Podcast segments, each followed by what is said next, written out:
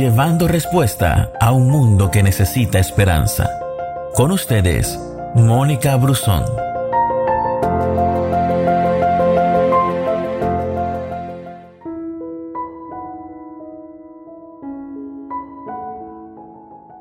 La risa es contagiosa, pero sobre todo hermosea el rostro. Y a veces cuando nos convertimos al Señor, nos volvemos personas serias, distantes, adustas. Asumimos actitudes muy serias y debe ser lo contrario porque conocer a Dios y mantener una relación con Él debe invadirnos el corazón de gozo y eso se nota.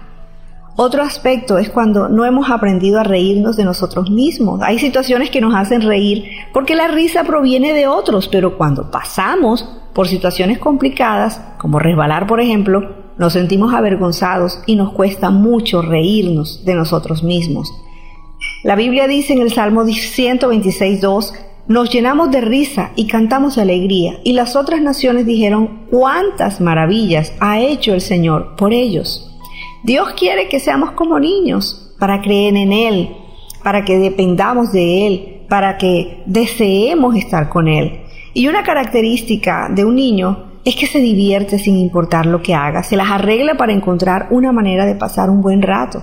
Y Dios quiere que vivamos así, de esa misma manera, que disfrutemos de lo que hacemos, que disfrutemos de Él, que podamos amar todos los aspectos de la vida, tanto los seculares como los momentos donde estamos cerca a nuestros hermanos o amigos en la iglesia.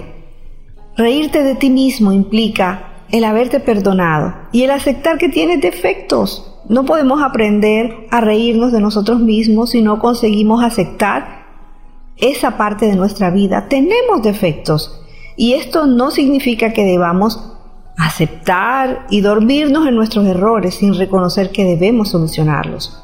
También es importante rodearte de las personas que te aceptan tal y cual eres y pasar tiempo con esas personas que sentimos que nos aceptan sin tener que aparentar ser otra persona.